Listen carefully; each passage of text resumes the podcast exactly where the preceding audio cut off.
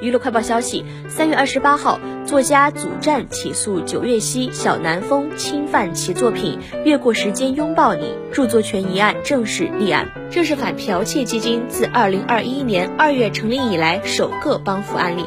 祖战还在微博发布长文，详述从发现作品疑被九月溪抄袭至今五年间的心路历程。他表示，自己二零一四年底完成小说《越过时间拥抱你》。二零一六年二月，陆续收到陌生网友艾特与私信提醒，发现九月溪连载的小南风与《越过时间拥抱你》存在雷同。还有网友整理了调色盘，但三月二十九号即将修改了网站的抄袭处理制度，四月十八号即将方判定作品小南风不构成借鉴过度或者抄袭。维权无门之下，祖战选择就此远离与网文有关的事宜。直到二零二一年初，反剽窃基金成立，通过对方的推进，帮助自己才初次接触到律师团队。